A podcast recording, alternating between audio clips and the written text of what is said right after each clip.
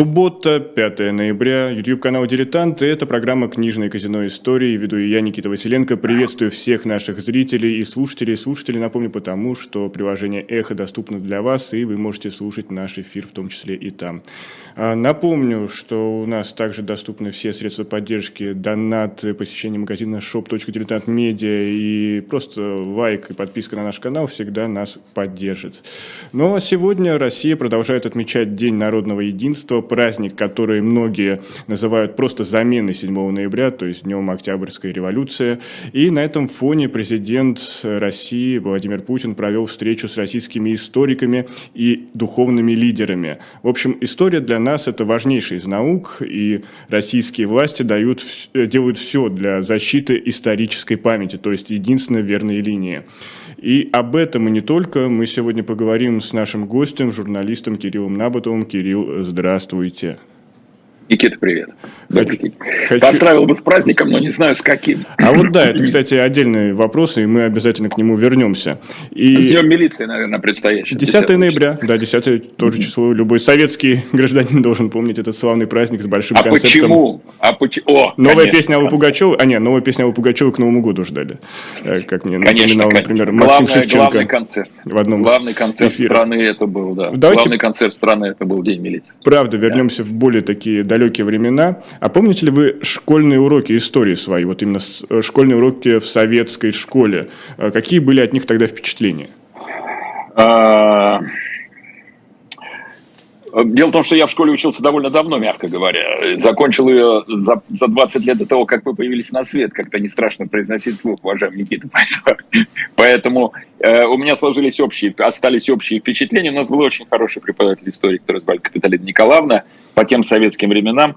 Э, я думаю, что э, это был очень хороший учитель истории. Вопрос второй, что за историю нам преподавали и как преподавали, и что было разрешено преподавать нам. Все-таки я пошел в школу, я прошу прощения, это еще э, я пошел в школу еще Хрущев был у власти. И как раз мой поход в школу привел к тому, что его тут же товарищи сковырнули, совершив государственный переворот через несколько дней после того, как я пошел в школу в 64 В общем, Леонид Ильич должен быть вам обязан.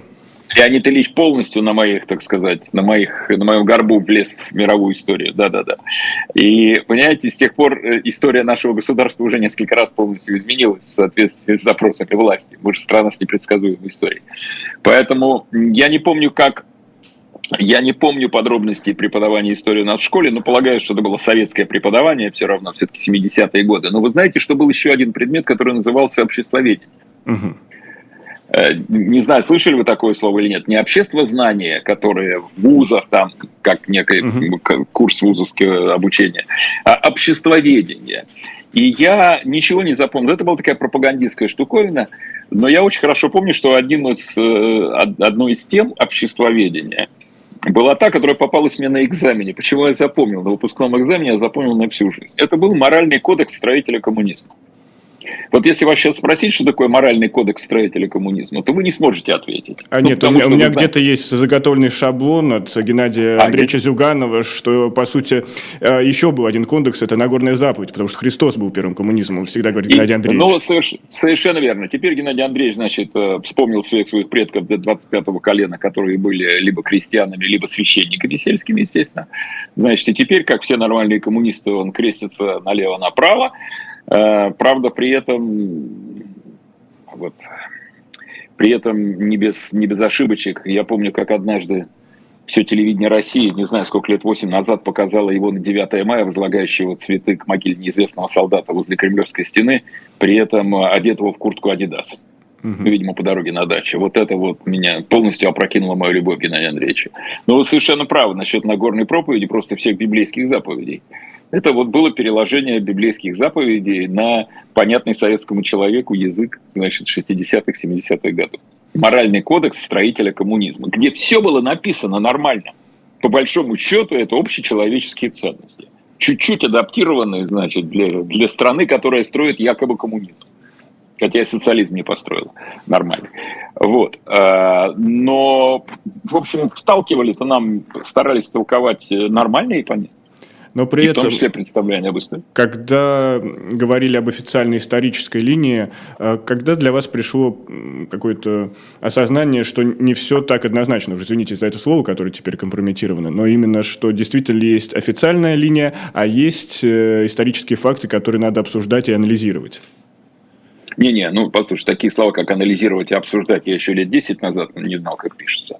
Но то, что не все так однозначно и не все то правда, что нам впаривают, а есть еще что-то, чего мы не знаем, и что взрослые прячут, и что о чем нельзя болтать, было, когда я дома в книжном шкафу, он такой глубокий, стар, старый, старый дубовый такой книжный шкаф, за рядами книжек, которые я, конечно, никогда не читал и не собирался читать, я обнаружил какие-то странные вещи, которые родители прятали. И это были, во-первых, тоненькая книжечка, малюсенькая, беленькая, такая, без рисуночков, без ничего, «Реквием» Анны Ахматовой, как сейчас запомнил внизу название издательства «Товарищество зарубежных писателей. Город Мюнхен».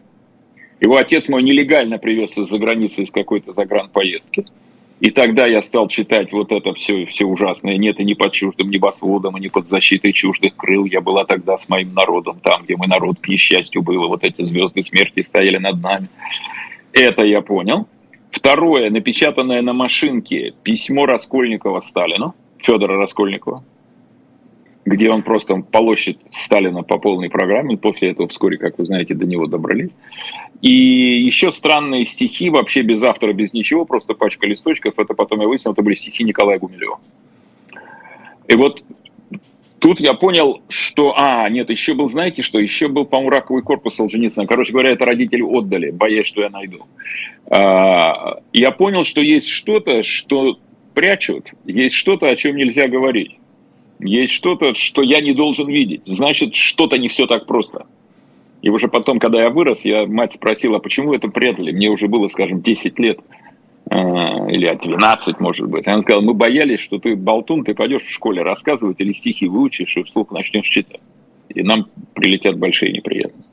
Вот тогда я понял, что есть второй такой план исторический, что есть много интересного, в общем, чего мы не знаем, и, чего, и что знать опасно.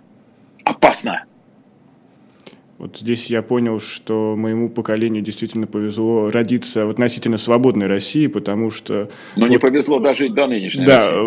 в ваше время прятали книги Ахматовой, стих, стихи Гумилева, а в мое кассеты ВХС с определенным содержанием, поэтому здесь говорится. Ну, просто ваше поколение уже ничего не читало, все только требовало смотреть. Все, все так, все так.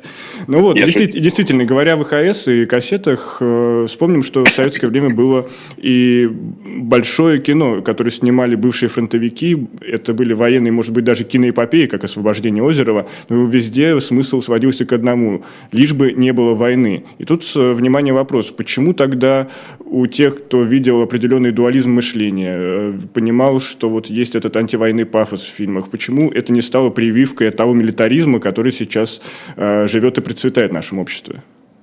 А потому что на самом деле, я думаю, думаю иногда над этим вопросом. В частности, не так давно мне кто-то привел в пример разговор с какой-то пожилой женщиной в Ленинграде или в Москве, кто-то из моих друзей, которая обсуждала, э, какой ужас творится, и вот сейчас новости, и там, и вот там люди гибнут. Потом закончила фразу, ну, лишь бы не было войны, сказала эта женщина. А? Э, я думаю, что вот насчет фильмов э, «Эпопея освобождения» Юрия Озерова и других фильмов э, такого типа, лишь бы не было войны. На самом деле эти фильмы, провозглашая лишь бы не было войны, ведь одновременно показывали, что мы победим врага, можем повторить вперед, значит, кто не с нами, кто против нас, вставая страна огромная и так далее. То есть это одновременно – это одновременно все были фильмы за нашу победу. То, что сегодня звучит везде. За нашу победу с буквой Z в начале в слове «за». Никого даже не волнует сегодня, что э, это жутко непатриотично. Как же так? Мы все про русское, русское, а в русском языке не оказалось букв, используются латинские В и Z. Причем Z это там не самая последняя буква. Потому что эти все были победные фильмы, они должны были, они поднимали величие советского и русского народа, русского народа. Э, значит, в освобождении мира от всего и так далее. Да, да, да, да, да, да, да. А то, что пришло за этим освобождением, какие были другие вопросы, об этом не рассказывают. И поэтому, э, в общем, э, народ одной частью мозга помнил, что, конечно, страшнее войны ничего нет, но другой, но другой частью, что мы победим. И мы должны победить, и мы самые лучшие, мы самые сильные. Ну, те, кто думающие были, те видели, что мы не самые лучшие, поскольку с каждым годом жратвы все меньше становилось. И нельзя было читать то, что можно, и нельзя было ходить куда хочешь, и ездить уж тем более никуда. И жили все от зарплаты до зарплаты, все как-то странновато, да? Э, смотрели иностранные фильмы, которые все-таки показывали в кинотеатрах, французские, итальянские, что-то они там так красиво одеваются, так хорошо выглядят, все такие ребята, а мы тут ходим, все черт знает что. Э, этот дуализм возникал, но никто дальше не шел, потому что задавать лишние вопросы просто было опасно. Ну, просто было опасно, даже если в школе ты задаешь какой-то неудобный вопрос. Э, к счастью, в нашей школе со мной такого не было, но, например, с моим близким товарищем такое в школе было. Когда он спросил, про 37-й год, наслушавшись от меня. А у меня деду расстреляли в 37-м году. Это всегда было известно в семье. Отец был в ссылке, в общем. И я ему рассказал об этом. Он в школе спросил на уроке, Сашка, значит, там, а что, а что в 37-й год там убивали невинных людей? Так его вызвали к директору школы. Потому что учитель истории или учительница, значит, сказали, вот у нас тут такой мальчик, вызвали к директору школы и пропесочивали там, старшая пионер-вожатая сидела или что-то в этом роде, не знаю. И говорили, ты не задавай лишних вопросов. Ну, пугали фактически. Что ты ничего не понимаешь, ваша задача хорошо учиться, ты плохо готовишься к экзаменам, у тебя там тройка по математике или что-то еще, а ты... Вот и все, тут же затыкали рот. Ну а сейчас? Сейчас э, вроде в Конституции прописано, что нет идеологии. У нас э, полно источников альтернативной информации. Опять же, если их блокируют, есть э, разные пути обхода блокировок. Но при этом, вот я, когда 24 февраля проснулся, я почувствовал себя обманутым, потому что тоже советское кино военное меня учило, что агрессор нападает на, на невинно спящих людей с утра, агрессор бомбит мирные города, агрессор присоединяет территории, и вот почему у людей не складывается, что 2 плюс 2 равно 4? Вы можете найти этому объяснение, хотя бы попытаться объяснить? Ну, потому что люди об этом думать не хотят. Кто-то просто гонит от себя все это. Большая часть просто об этом думать не хочет и не может, потому что она плохо училась в школе, ее не очень интересует история, она живет своей ежедневной жизнью. И если эта жизнь протекает вдали от э, границы между Харьковом и Белгородом, э, то а где-нибудь там за Уралом, да хоть не знаю, хоть, хоть даже бы в Москве хотят не вдали. Это меня не касается, все эти политики, они все воры и мерзавцы с обеих сторон, я их всех одинаково ненавижу, пусть разбираются между собой. Вот как думает обыватель, а мне на дачу надо ехать. Конец февраля, зима кончается, нужно там готовиться к посадочному сезону или что-нибудь еще. Вот. А часть боится, вот и все. Интересуется, активно интересуется жизнью и новой информацией, и знаниями. Как вы знаете, Никита, очень маленький процент людей. На это все рассчитано. Большому проценту людей нужно показывать кино. Не случайно товарищ Ленин, моя любимая фраза. Помните, говорил, из всех искусств для нас важнейшим является... И все кино. говорят, кино. А на самом деле он говорил кино и цирк. Кино и цирк, да. Да. Хлеба и зрелищ, Потому что... по сути, все сводилось к той а, старой формуле. Совершенно верно. Ну, как хлеба доставить людям большевики так и не придумали, не научились. Из-за этого, в общем, и сгорели. А, потому что полностью несостоятельны были в экономике. А кроме военной, как делать танки и прочие вещи. А что касается зрелищ, да. И, и главное, массовых зрелищ, когда можно за одну единицу времени обработать большое количество населения. Цирк это что такое? Это тысяча человек приходил. И они приходили на простое народное зрелище, посмотреть на борьбу, на бокс, на зверей дрессированных, на клоуна. А тут между этим можно было в перерыве выступить с трибуны и толкануть простому народу речь за его будущее счастье. И он хавал это. Потому что в цирк ходили люди, вот то, что мы называем таким не очень хорошим словом, население. Интеллектуалы редко ходят. Кино по тем временам это было как сегодня интернет. Правильно? Когда можно быстро э, закинуть в сотнях копий в разные места. Поэтому, собственно говоря, большевики так стали э, активно развивать по мере возможности свое кинопроизводство. Показывать всякие фильмы типа «Броненосец Потемкин». Даже хорошие были. Понимаете ли. Ну и постепенно Сталин начал возвращать э, персонажей, которые, казались бы, просто противоречили идеологии. Александр Невский, э, Федор Ушаков, Александр Суворов, э, то есть прислужники царей, сейчас бы сказали. Ну, не сейчас, тогда бы, извините. А просто цари, а просто цари. Ну, вы тут попали на нашу семейную тему. Дело все в том, что самый первый сни... фильм из этого ряда, угу. Который был э, снят вот воспевающий царизм вдруг, угу. был, вышел на экраны в 1937 году, 1 сентября. Э, в рекордном числе копий по всему Советскому Союзу, по-моему, 300, что ли, 50, огромное количество копий. Причем пленка была импортная, заказывалась для этого фильма. Это Петр Первый. Я почему так об этом говорю семейное, потому что его снял мой дальний родственник, кинорежиссер Владимир Петров, который за этот фильм получил две государственные премии, орден Ленина и был обласкан на все века, потому что вдруг перед этим в революцию царей мочили, уничтожали памятники, сносили памятники в том числе всяким генералам, адмиралам, героическим людям, они приспешники царя. И вдруг в 1937 год и с одной стороны, Сталин говорит о том, что классовая борьба начинает нарастать и все такое прочее. И июль 1937 года это страшное постановление о лимитных расстрелах, когда начался большой террор. А через месяц после этого, к началу учебного года, выходит фильм, который прославляет царя. Царя прославляет, причем кровавого царя. Петр I был кровавый царь. Ужасный Экономика после его смерти оказалась полностью разрушена, что все на войну уходило. Полностью все на войну уходило. И э, безумный, но при этом с какими-то мощными своими выплесками государственных идей, ну, собственно говоря, город Петербург, там э, захват морей, выход в море, территории отвоеванных у турок, у шведов там и так далее, науки притащил, но при этом, при этом жуткий кровавый человек – и вдруг он бах, и оказывается в кино такой хороший. Он, царь на, на троне, вечный был работник, он и там и токарит, и слесарит, и там спасает людей, и корабли строит. А, царь, который заботится о народе, и народ идет за ним. И это 37-й год, и все прекрасно понимают о чем. Когда они потребовались, когда уже было понятно, что нет опасности никакой контрреволюции, они потребовались как э, как, как петрушки на пальце, они потребовались как герои, на которых надо воспитывать поколение новое.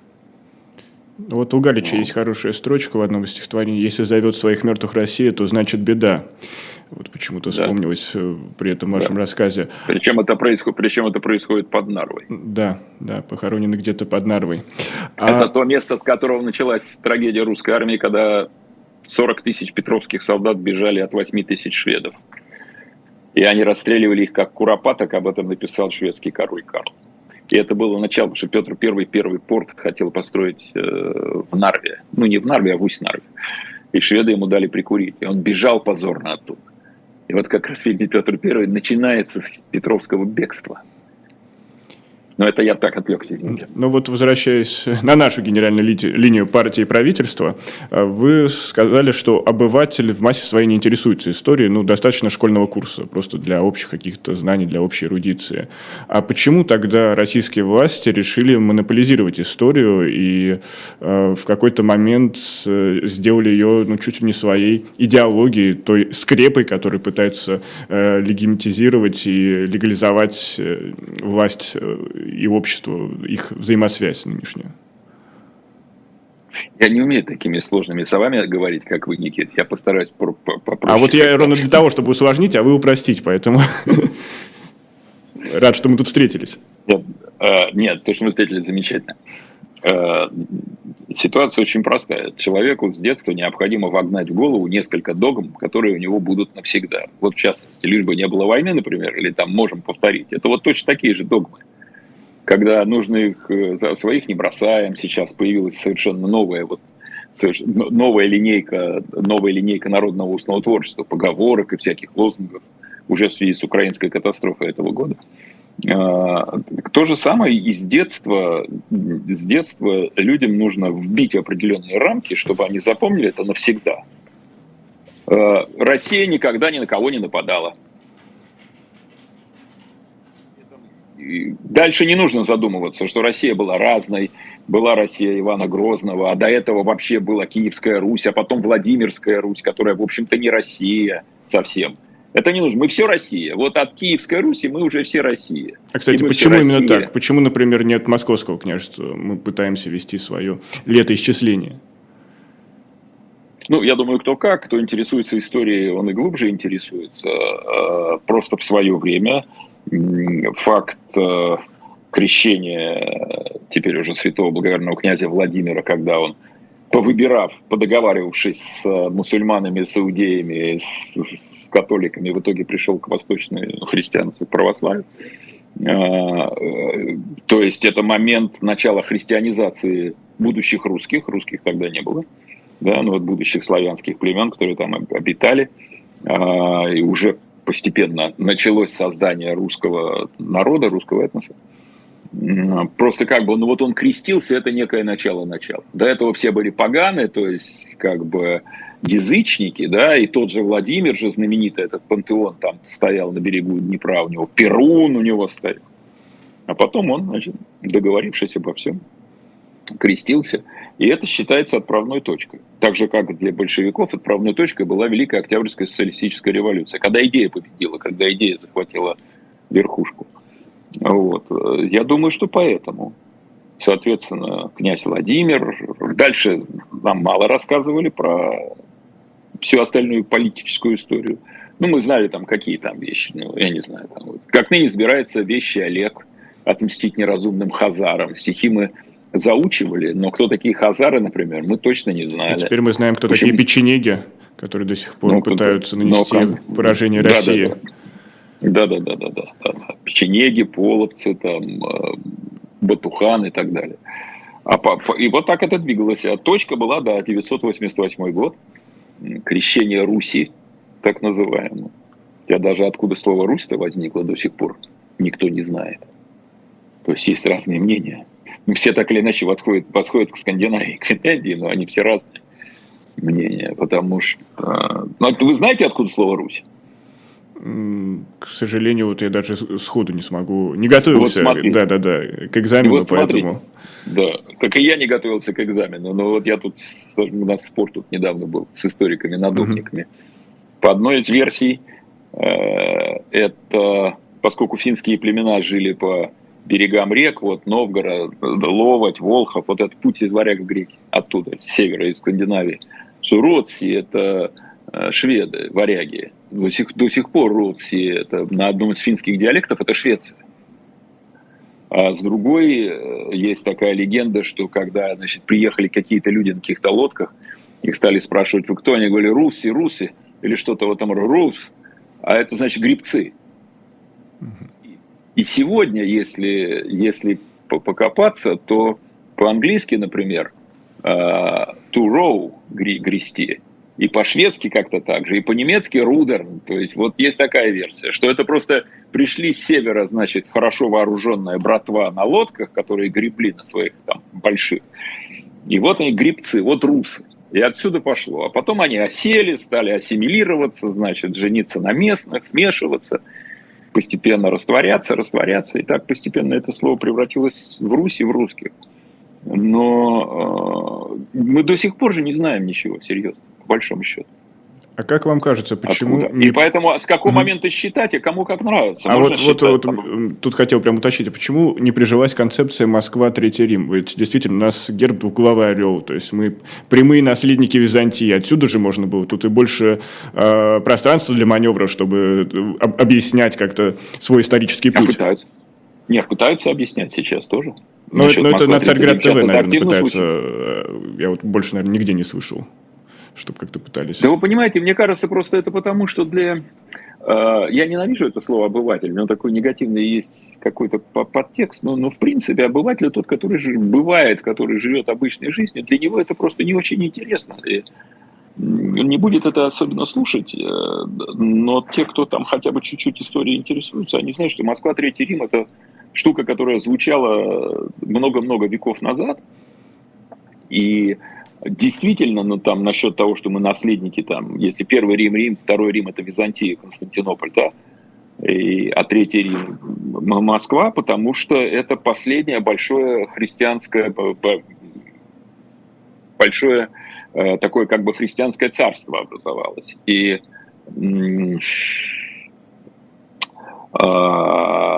этот, этот самый, как его зовут, орел двуглавый, это византийский орел, который, он никогда не был русским. Это было, когда э, замуж за Ивана вышла э, Зоя или Софья Палеолог, племянница последнего императора Византийского, и она имела право на этот герб, как э, представительница императорского рода Византия. С ней герб приехал из Константинополя, из Стамбула. Это не русская тема. Вот. Э, ну и потом она ловко себя вела, она расчистила поляну для своего сына, который уже родился здесь, и он стал уже с этим самым орлом дальше двигаться по жизни. И тут как бы э, Третий Рим, мне кажется, что это существует и сегодня, особенно церковники очень любят это говорить. То есть это осело Потому именно что... среди церковников, скорее. Вот. Как все было среди церковников. Никит, ну, церковь это была Министерство информации, Министерство пропаганды, Министерство правды, Министерство образования народного. Вот да, но в какой-то момент церковь была именно каким-то бюрократическим институтом, то есть при царе царь возглавлял церковь.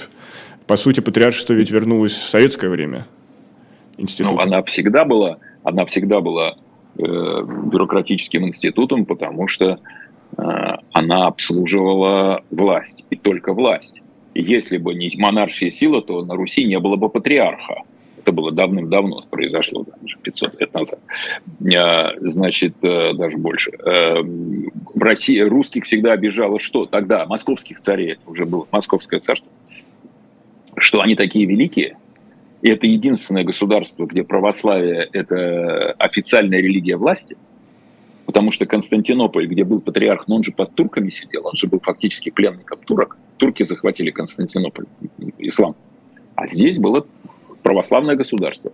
И москвичи обижались, обижалось, что у них нет своего патриарха. У них же только был митрополит. И в итоге удалось там хитрым образом заманить константинопольского патриарха в Москву, и в итоге там почти методом шантажа выбить из него собственное патриаршество. И оно было до Петра Первого. Патриаршество. Один диктатор. А Сталин восстановил патриаршество, другой диктатор. Вот здоровая история какая. Генеральная и, линия от диктатора к диктатору. Да, ну, ну 200 лет э, с лишним главой действительно церкви был э, сначала царь, а потом генеральный секретарь коммунистической партии. Но э, церковь всегда была институтом бюрократическим абсолютно от начала до конца, а сейчас тем более.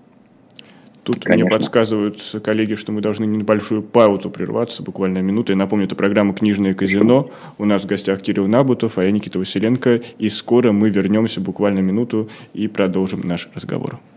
Продолжается программа «Книжное казино истории». У микрофона, напомню, Никита Василенко. В гостях у нас Кирилл Набутов. И прежде чем мы продолжим разговор, я хотел напомнить об одной замечательной книге, которая вышла в издательстве «Новое литературное обозрение». А, я там помню издательство Ирины Проховой «Неудобное прошлое» Николая Эпле. И вот здесь я хотел бы вспомнить один из э, вопросов, который поднимается в этой а, книге, и спросить об этом Кирилла.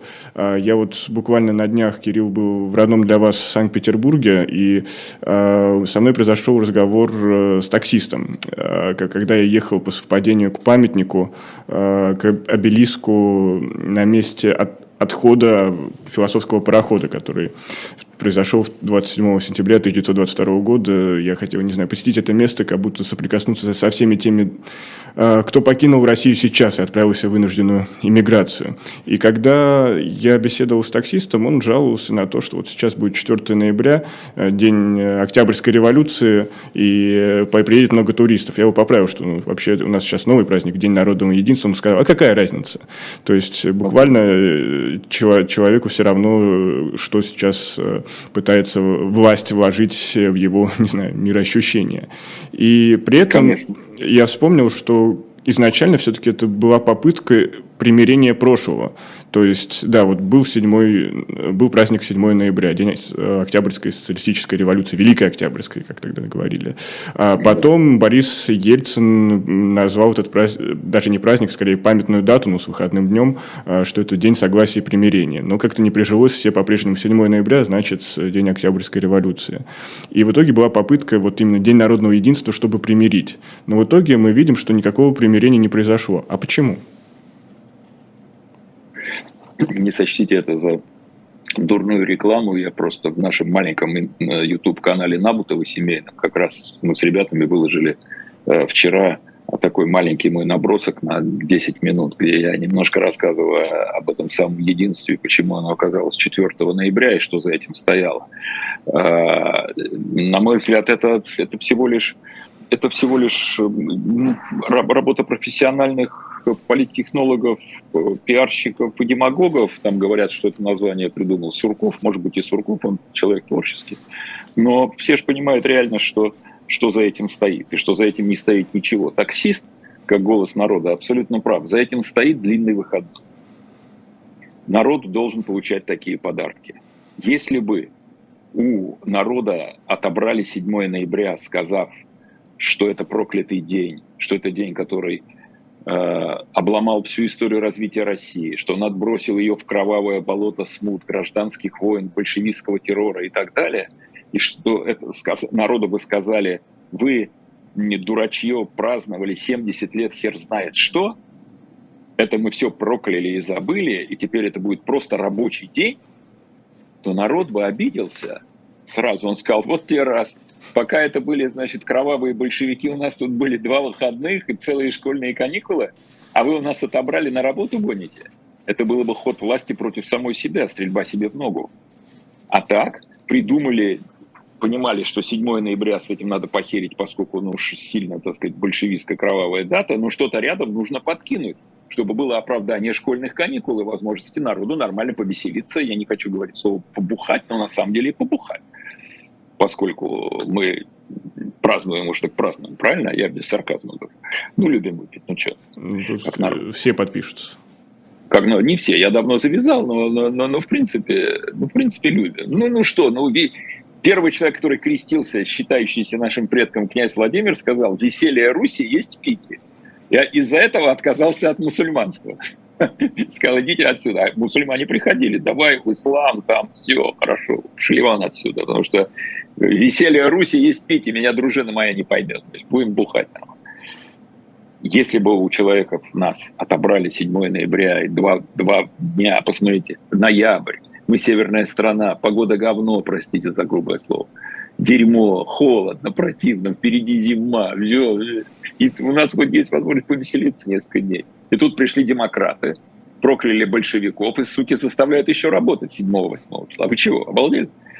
Поэтому придумали что-то другое, а для таксиста это все равно осталось 7 ноября. Ну, кстати, согласие примирения уже звучало как тост. Я прям вспоминаю э, генерала в образе Булдакова. Ну, за согласие примирения. Прям напрашивалось. Ну, Я прям представляю, как Борис ну, Николаевич поднимал праздничную рюмку в этот день. Ну, ну, вы же понимаете, слова... Есть профессионалы, которые придумывают много красивых слов в разных странах. А что, в Англии лозунгов или при Гитлере лозунгов не было красивых, да? Ну, так что вот нет, народа нельзя отбирать выходные дни. Это очень опасная штука. Лучше придумать вот такую историю про Казанскую Богоматерь, освобождение Москвы Мининым Пожарским, вот это вот все. Никто не знает на самом деле, как все было, поскольку ну, была смута, было сумасшедшее время. Но праздник, каникулы отбирать нельзя. Другое дело, что эти каникулы есть везде во всех странах, ну, в тех же там, европейских странах есть осенние каникулы, но они связаны с Днем всех святых. А, называются каникулы, школьные каникулы, значит, ну, по-французски Тусан, mm-hmm. все святые. Э, по-моему, это 1 ноября. Вот школьные каникулы осенние, они привязаны к этому. Хэллоуин – это что такое? Это канун Дня всех святых. А, то есть они есть везде. Это, в принципе, восходит все к языческим временам, когда это был ну, конец всех летних работ полевых и, в общем, вход в зиму. Вот как бы отсеклись, и началась холодная темная половина года. А потом будут весенние каникулы. Это Пасха, Возрождение, начало новой жизни, начало нового урожая и так далее. Вот, так. У нас, соответственно, этот вариант не прекратил, потому что мы многоконфессиональная страна. Да, ну знаете, есть очень неприличный не анекдот по поводу многоконфессиональной страны. Не знаю, в вашем эфире можно ли его рассказывать или нет. Рассказывайте, э, я беру всю ответственность на себя. Хорошо, это как раз вопрос о том, значит, что у нас теперь многоконфессиональная страна, стало очень много мусульман.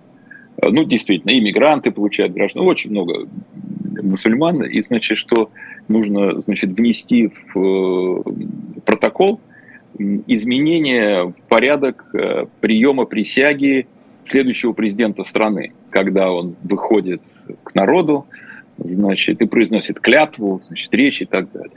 И теперь, учитывая то, что есть много православных и христиан, есть много мусульман, и есть Конституция, э, значит, ну, раньше как, левую руку на Библию, да, и правую руку на Конституцию кладет президент. А теперь, поскольку много мусульман, то следует делать таким образом. Президент выходит, левую руку кладет на Библию, правую руку кладет на Коран, и хер кладет на Конституцию. учитывая то, что в нее принято уже столько поправок, что она ничего собой не представляет, этот анекдот выглядит очень жизненно и очень, и очень грустно, признаемся честно. Но э, хорошо, да, допустим, вот у них не получилось с примирением как-то вот на эту дату использовать как знаменатель, но почему э, нынешние власти не учатся на ошибках своих предшественников? Вот у вас есть замечательный фильм про советско-финскую войну, который также опубликован на канале Набутова. Сейчас вы еще опубликовали фильм про, тоже старый фильм про временное правительство. Казалось бы, все ошибки, которые тогда допустили, можно было изучить и не повторять. А почему снова наступать на одни и те же грабли, вот, ведя страну э, в определенное направление? Ну, во-первых, есть очень много людей, которые считают, что правильно все сделали правильно с финской войной советские советы большевики, и что все правильно сделали в 17 году, скинув временное правительство, взяв власть, установив власть рабочих и крестьян. Есть полно людей, которые так считают. А второе, наступание на грабли, это традиционная наша российская или русская черта. Мы очень любим наступить на грабли, потому что это убеждает нас в том, что их еще не украли. И это уже радость, раз на них наступил. А, вот, собственно говоря, и все. И то, что сегодня произошло вот на первой стадии украинской бойни, украинской катастрофы, это такое же наступание на грабли, потому что она началась боевые действия там начали точно так же, как в войне с Финами в 1939 году, и поимели тот же результат.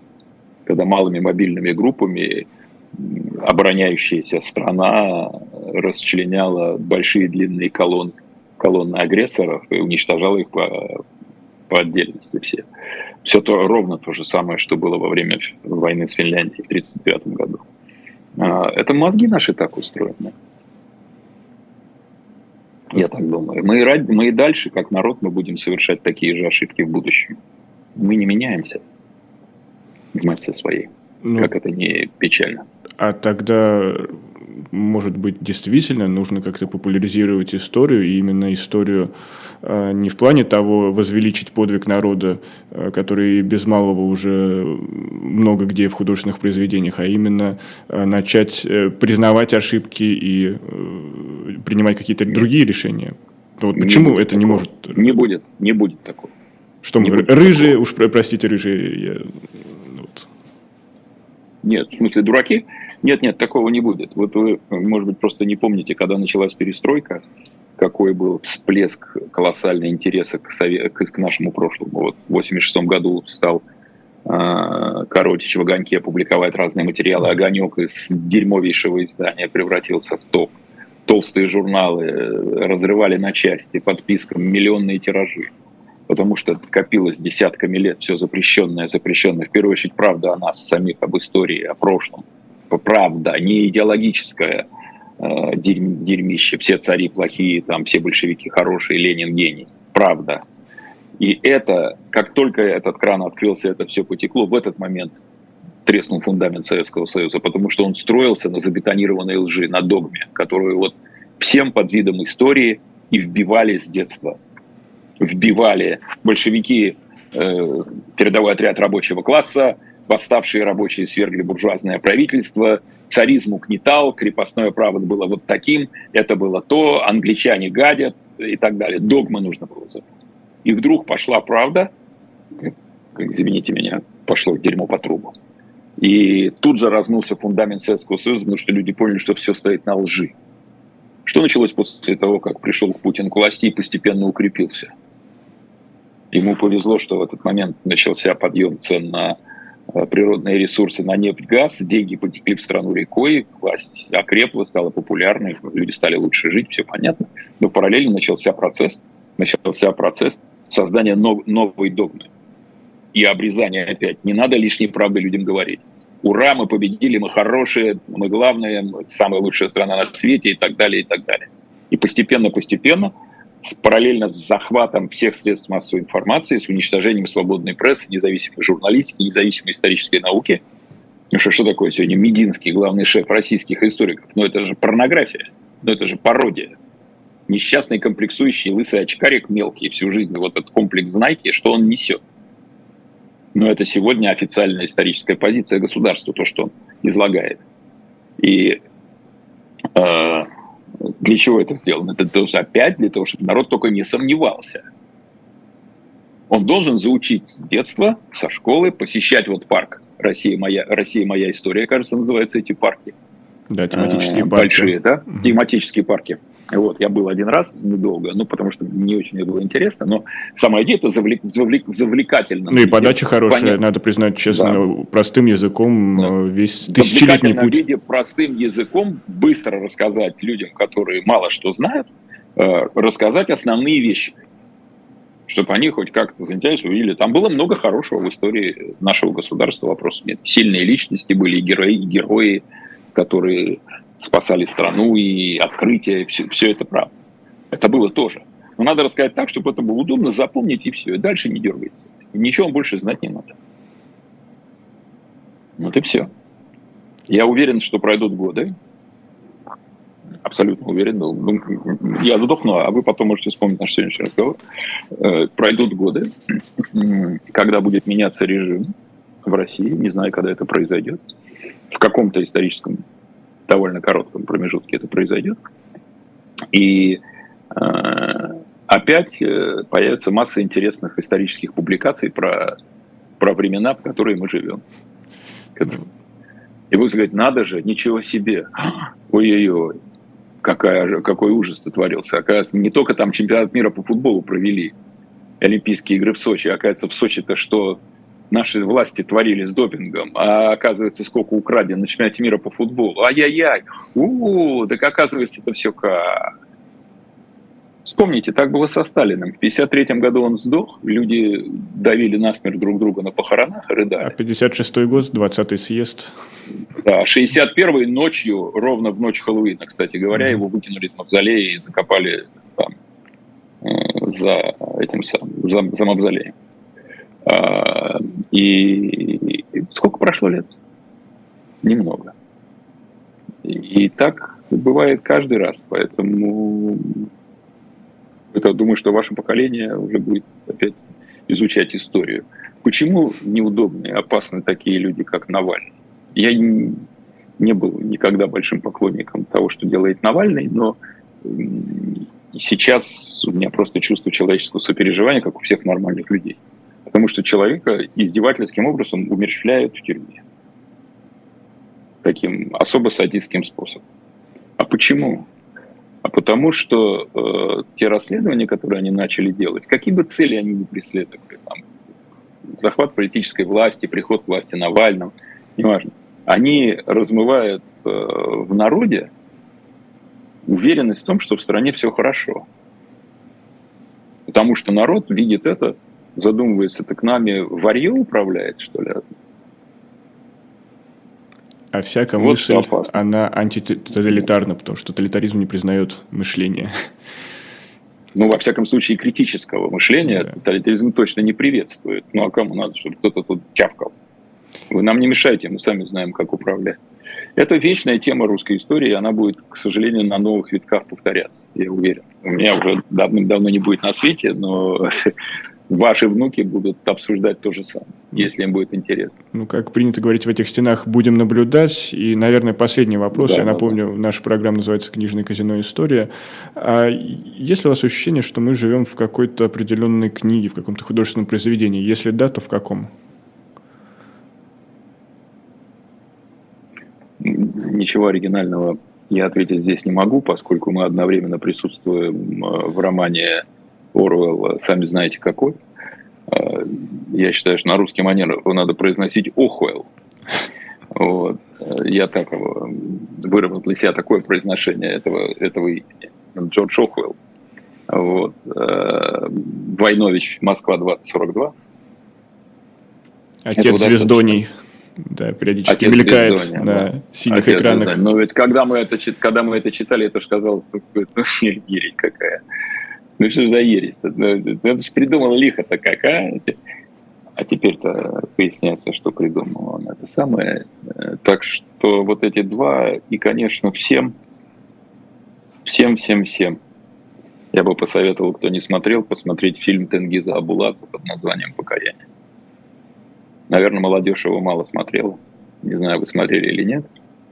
А, не смотрели? Нет? Я, кстати, не смотрел, да. Я... Этот фильм снят в 84 году, то есть еще до перестройки. Mm-hmm. Тенгиз Абуладзе, великий грузинский режиссер, он уже давно умер. Как раз, по-моему, в год вашего рождения. А, и это считается третий фильм из его трилогии «Древо желания», «Мольба» и вот э, «Покаяние». Там они внутри никак не связаны особенно, но Вышел он в 86 году, он не мог выйти до перестройки. Не мог просто. Как его снять-то разрешили, непонятно. Но ну, в России бы точно решили, в Грузии могли. И обязательно его посмотрите, там очень много о чем подумать. Ну и обязательно подписывайтесь на телеграм-канал Набутова и одноименный канал в Ютьюбе, потому что действительно Спасибо. то, что вы делаете со своими сыновьями, это, это, это действительно ну, мы с ребятами важно. делаем там. У нас маленькая командочка крошечная. Кстати, руководящие ядро в ней девушки, они мной управляют дурачком, потому что это уже новое поколение, они знают, вся, как Вся Россия только на женские плечи опирается, признаемся да, честно. Вот, да. вот, вот, в, в, в, этом, в этом мы точно можем согласиться на протяжении всей нашей истории да, да, да. Коня на скаку остановит, в горящую избу войдет. А кто там потом продолжение написал? Это Наум Коржавин, кажется, да? А вот тут не, не, не в курсе, к сожалению. Ну как же, столетия летят как мгновение, нынче как памятный год, коня на скаку остановит, в горящую избу войдет. Ей жить бы хотелось иначе, носить драгоценный наряд. Но кони все скачут и скачут, а избы горят и горят. Журналист Кирилл Набутов в программе «Книжное казино. История». Спасибо, что нашли время и, надеюсь, до новых встреч как в очной, так и вот такой вот виртуальной форме. Да, и футбол начинается, правда, без нас. А, вот, да, вот. да, тут мне в чат уже счет сбрасывали, что э, Спартак... А вот я потерял, к сожалению. Потерял, к сожалению. Да бог с ним, со Я понимаю, да, тут ладно. северная столица, да. А, Катар, Катар, Катар, да, конечно. Ну, конечно, что северная столица, это, извините, задворки Бразильской империи. Там играют пусть латиноамериканцев, тоже мне северную столицу нашли. Там ленинградцев не найдешь. Действительно. Про Катар-то мы уже на фоне всего и забыли. Оказалось бы, сейчас это должна быть первая новость. 20 числа он, по-моему, начинается. Да, все. Ну, тогда тоже, еще раз повторюсь, будем наблюдать. А здесь у нас был в гостях журналист Кирилл Набутов. До новых встреч. Спасибо. А Пока. сейчас программа «Книжное казино» продолжается, и совсем скоро здесь появится э, Николай Александров с обзором книжечек, и, как всегда, о новинках, и не только. Николай вот-вот расскажет. И я только напомню, что, пожалуйста, поддержите нас любым способом. Подписка, лайк, или, не знаю, можете задонатить, а можете зайти в магазин shop.diletant.media мы за любую форму поддержки, за любую форму активности и взаимодействия с нашей аудиторией. Кстати, спасибо, сегодня чат э, был очень много полезных сообщений присылал, и я еще даже потом э, подробно изучу после эфира, но сейчас я приветствую в этой студии Николая Александрова и передаю ему слово. Э, я хотел начать с книжки, о которой не успел сказать в прошлый раз. Это книжка Анатолия Ахтиярова э, «Брюхо Петербурга». А, ну, буквально несколько слов скажу. Вышла она в издательстве «Центр Полиграф». Понятно, что название книги отсылает к знаменитому роману Золя Чаева «Парижа». И это действительно Петербург. И Ахтияров известен как автор многочисленных путеводителей, но, ну, конечно же, вот простой Э, ремесленный люд, как Москвы, так и Петербурга, его привлекал в первую очередь. Это не просто э, такой путеводитель по Петербургу, а это путеводитель по Петербургу, которого, с одной стороны, уже не осталось, а с другой стороны, это другой совершенно взгляд на город. Отнюдь не парадный, а с точки зрения быта, э, с точки зрения того, как складывалась вообще Петербург, петербургская жизнь в конце 19-го, начале 20 века. Понятно, что у этого есть традиции, идущие еще от физиологических очерков, да, вот знаменитых сборников, которые выпускал, выпускали Белинский и Некрасов, да, петербургский сборник а, и так называемых ну, очередь, ну, можно вспомнить Даля, например, да, петербургские э, э, дворники или, или Э, очерки, физиологические очерки самого Некрасова, в его э, путешествие по петербургским трущобам, ночлежкам. Но это уже, конечно, совершенно другая у Ахтиярова, совершенно другая картина, и не столько билетристическая, да, если сравнивать с традицией начала э, первой, первой половины XIX века, сколько в большей степени исследовательская и историческая.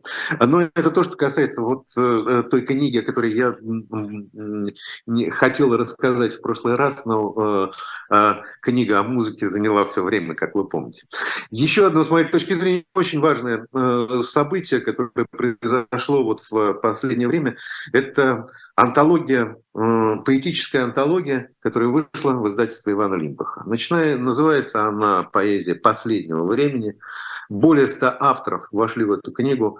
И это стихи, которые написаны с февраля по июль 2022 года. Самые разные авторы, э, которые живут э, в самых разных городах и России, есть авторы украинские, есть те, кто находится за рубежом.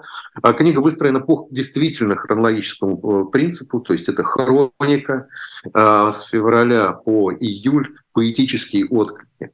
Понятно, что это совершенно особенное осмысление вот этого времени, но в этой особенности, в даже не поэтической рефлексии, а скорее поэтической реакции, э, с моей точки зрения, и ее достоинства.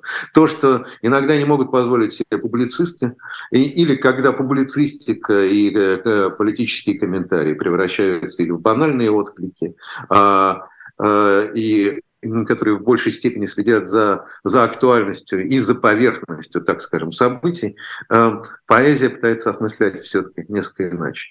Ну и я не, не называю имен, хотя могу перечислить огромное количество поэтов, которые вошли в этот сборник.